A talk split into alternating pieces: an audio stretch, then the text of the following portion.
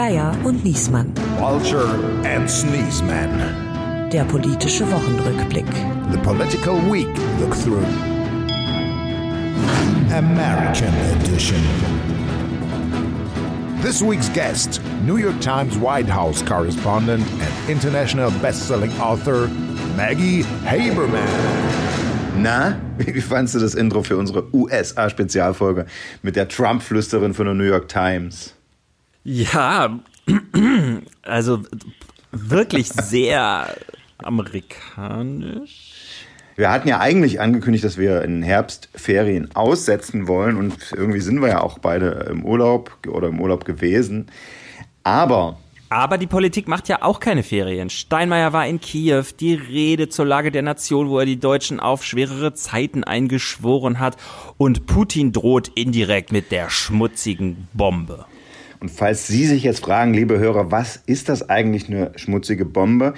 Ja, wer erklärt uns am besten? Ja, erklär also, uns das mal. So, das, erklär uns das doch mal so, dass ich das auch verstehe. Pass auf. Denk mal an eine Bombe. Ja? Und, und dann denk an was Schmutziges. Das ist jetzt nicht jugendfrei hier. So, deswegen reden wir über wichtigere politische Sachen, mein Lieber. In Deutschland hat das Bundeskabinett endlich seine Gaspreisbremse verabschiedet und in dieser ja, Gaspreisbremse. Ja, aber das, da wollten wir gerade nicht drüber reden, weil das ja eine Amerika-Folge sein sollte. Lass mich das doch mal erklären, das interessiert doch die Leute.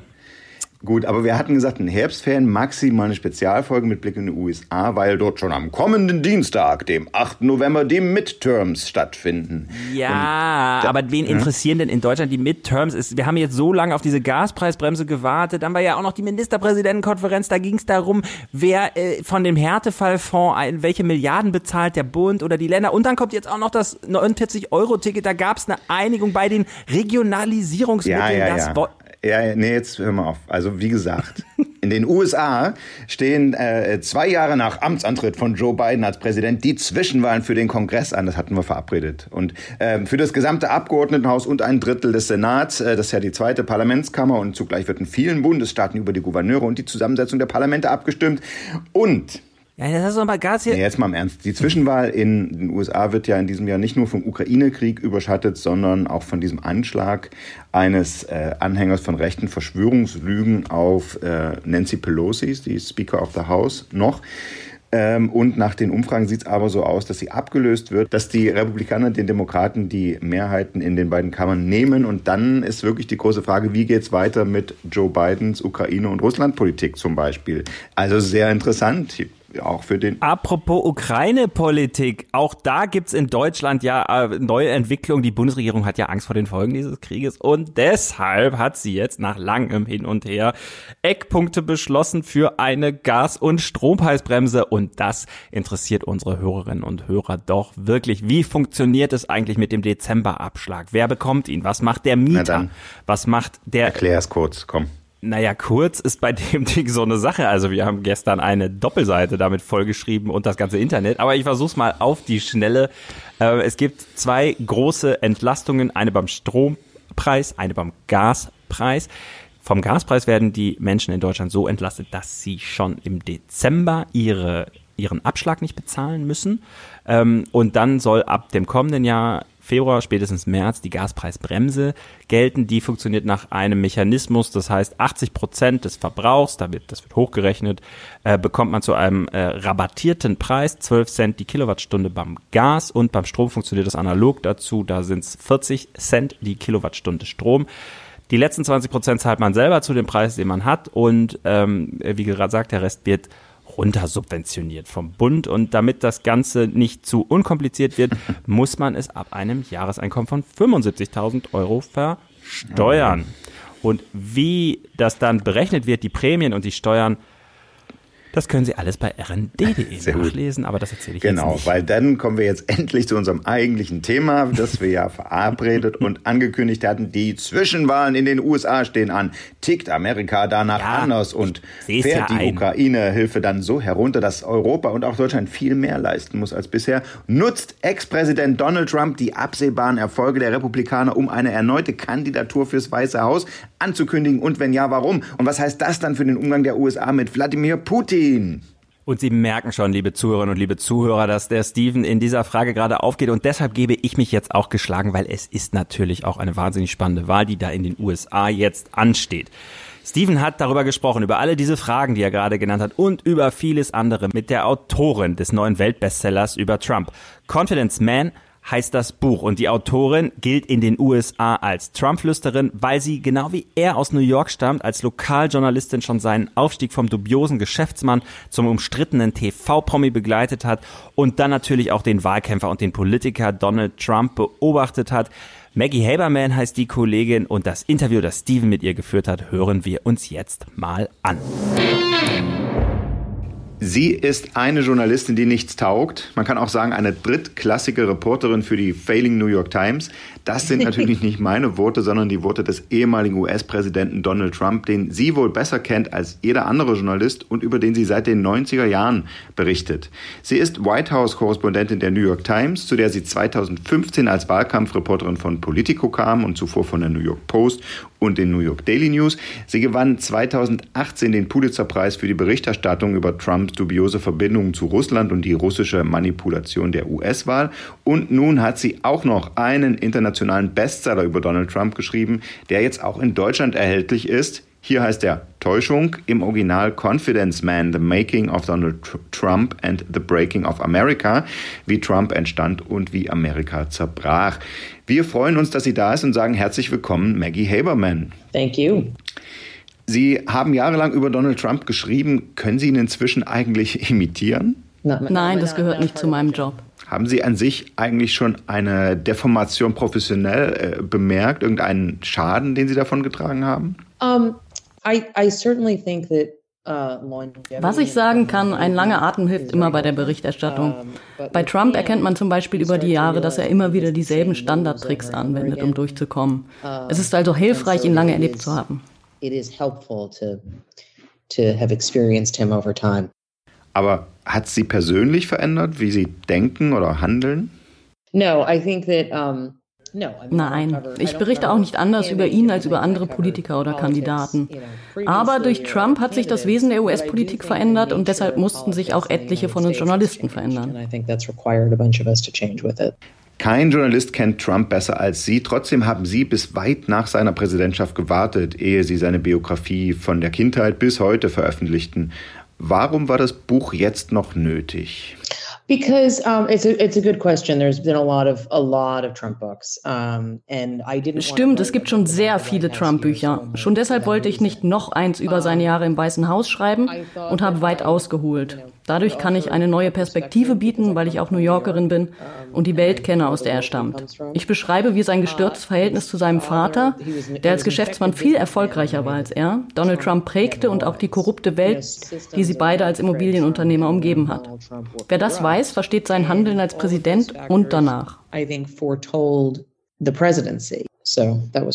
Sie beschreiben, wie Trump von seinem Vater lernte, dass man sich mit Abkürzungen und zwielichtigen Tricks immer durchmogeln kann und dass er das auch nach seiner Niederlage gegen Joe Biden gezielt versucht hat. Dass das enthüllt wurde, wird ihn aber nicht abhalten, nochmal als Präsidentschaftskandidat anzutreten, oder? Ich gehe davon aus, dass er es noch einmal versucht. Nicht, weil er dafür brennt, bis jetzt wirkt er bei seinen Auftritten nicht sehr begeistert. Kein Wunder, sich als ehemaliger US-Präsident erneut auf diesen Kundgebungen als einfachen Kandidat anzupreisen, ist schwer, selbst für ihn. Aber er hat sich selbst in eine Ecke manövriert, aus der er nicht mehr anders herauskommt. Wie meinen Sie das? Trump hat sich zur dominanten Figur in der Republikanischen Partei gemacht und auch nach seiner Wahlniederlage 2020 dafür gesorgt, dass er das bleibt. Außerdem will er eine erneute Kandidatur auch dafür nutzen, die diversen Ermittlungsverfahren abzuwehren, die inzwischen gegen ihn laufen. Er will sich wieder irgendwie durchmogeln. Und deshalb war es auch keine Option für ihn, zum Beispiel über einen eigenen TV-Sender zu gründen, wie er es nach seiner Niederlage ja versucht haben soll. Sie zeigen in Ihrem Buch ja klar auf, dass ihn keine politische Agenda antreibt, sondern die Sucht nach Ruhm. Nach der Niederlage und vor allem nach den Ausschreitungen am Kongress vom 6. Januar 2021, die er geschürt hat, wollten die meisten Geldgeber nichts mehr mit ihm zu tun haben. Er war als Person des öffentlichen Lebens schwer beschädigt, sodass es einfach keinen Markt mehr dafür gab. Also tauchte er ab, bis er weitermachen konnte, wo er aufgehört hatte. Welche Rolle spielen die Midterms, die jetzt anstehen, für sein Comeback als Kandidat? Eine große Rolle. Er wägt gerade ab, wann er seine Kandidatur ankündigen soll und Teil seiner Überlegungen ist, wie er die absehbaren Erfolge der Republikaner als sein Werk reklamieren kann. Er hat die Wahlergebnisse genau im Blick und einige seiner Kandidaten werden besser abschneiden als andere. Wobei Trump ja nicht wirklich gewinnen muss, um zu behaupten, dass er gewonnen hat. The thing about Trump is he doesn't actually have to win in order to claim he won. Von hier aus gesehen fragt man sich, ist denn die Trump-Bewegung inzwischen identisch mit den Republikanern und ihren Wählern oder gibt es da noch andere Flügel in der Partei? Also kann man einen siegreichen Trump-Kandidaten noch von einem klassischen Republikaner unterscheiden? Die Partei ist inzwischen wirklich seine Partei. Es gibt zwar noch einige Republikaner, die nicht ganz auf seiner Linie sind, aber diejenigen, die sich ihm ernsthaft entgegenstellten, haben die Partei größtenteils verlassen. In den Vorwahlen waren die republikanischen Kandidaten nur verschiedene Schattierungen von Trump.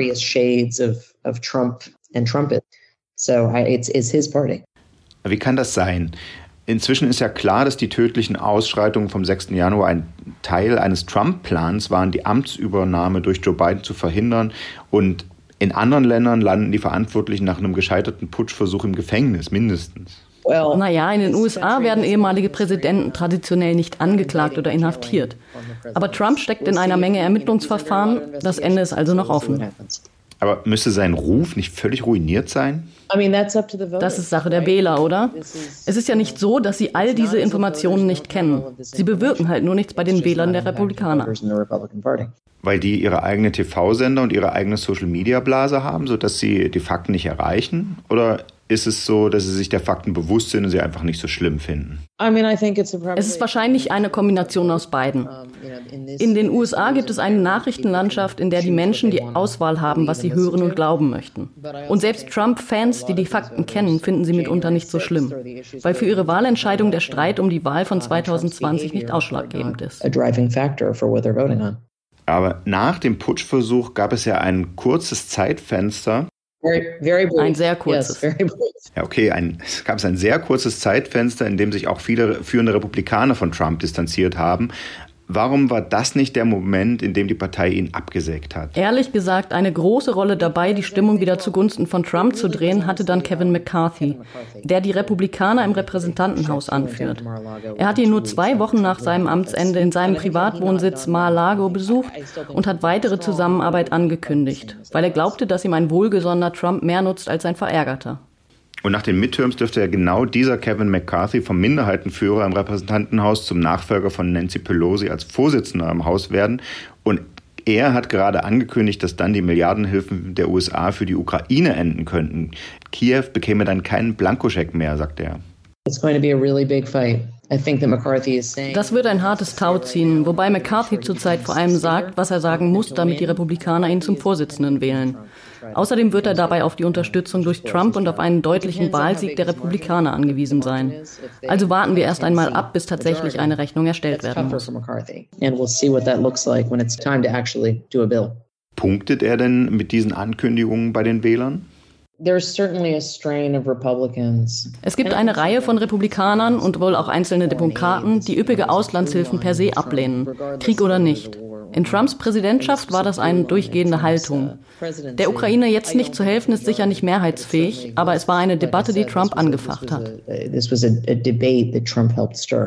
Sie gehen im Buch ausführlich Trumps Umgang mit Russland nach. Dazu gehört, dass er Putin immer wieder gelobt hat, zuletzt sogar für seinen Überfall auf die Ukraine, den er als smart und genial bezeichnet hat.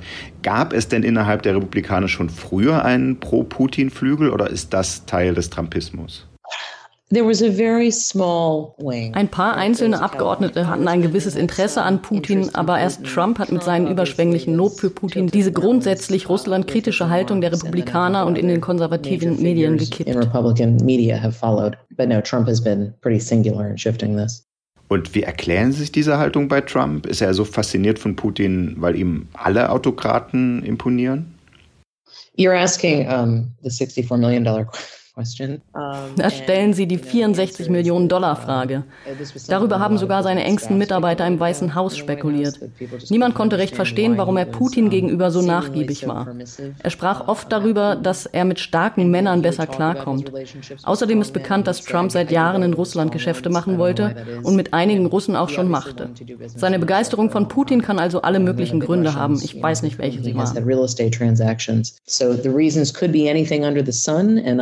I don't know what it is. Haben Sie ihn je auf Putin angesprochen? Yes, um, ja. Voriges Jahr fragte ich ihn, ob er nach seiner Abwahl noch Kontakt zu ihm gehabt hat. Er sagte nein, betonte aber, dass sie sich gegenseitig mögen. Trump bewundert alles, was er als Stärke ansieht, unabhängig davon, wie weit es von demokratischen Normen entfernt ist. Ähm, und haben Sie ihn bei der Gelegenheit mal mit der These konfrontiert, dass er für Putin nur ein nützlicher Idiot sein könnte? Nein, das ist keine Frage, die ich ihm gestellt habe. Aber wenn wir ihn in diesem Podcast haben, könnten wir ihn das fragen. Okay. Ähm, dann bleibt nur noch die überwölbende Frage, die sich aufdrängt nach der Lektüre Ihres Buches, das übrigens im Deutschen mehr als 800 Seiten lang ist. In den USA ist es etwas weniger. Also die große Frage für mich ist, wie viel von dem, was in den USA zerbrochen ist, liegt daran, dass, dass genau dieser Donald Trump in diesem Moment die Bühne betreten hat und wie viel ist ein strukturelles Problem, das auch andere Populisten ausnutzen könnten?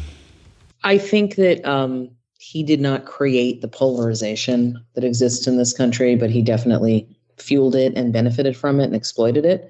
He encourages people to attack die Polarisierung hier hat Trump nicht erschaffen, aber er hat sie angeheizt, ausgenutzt und davon profitiert. Er ermutigt Menschen, den demokratischen Prozess anzugreifen. Er ermutigt sie, das Vertrauen in Wahlen anzugreifen. Er ist der größte Demagoge, den wir seit den Anfängen der Republik auf einer so hohen Ebene gesehen haben. Er hat das Problem also nicht geschaffen, aber vertieft und mit Benzin übergossen.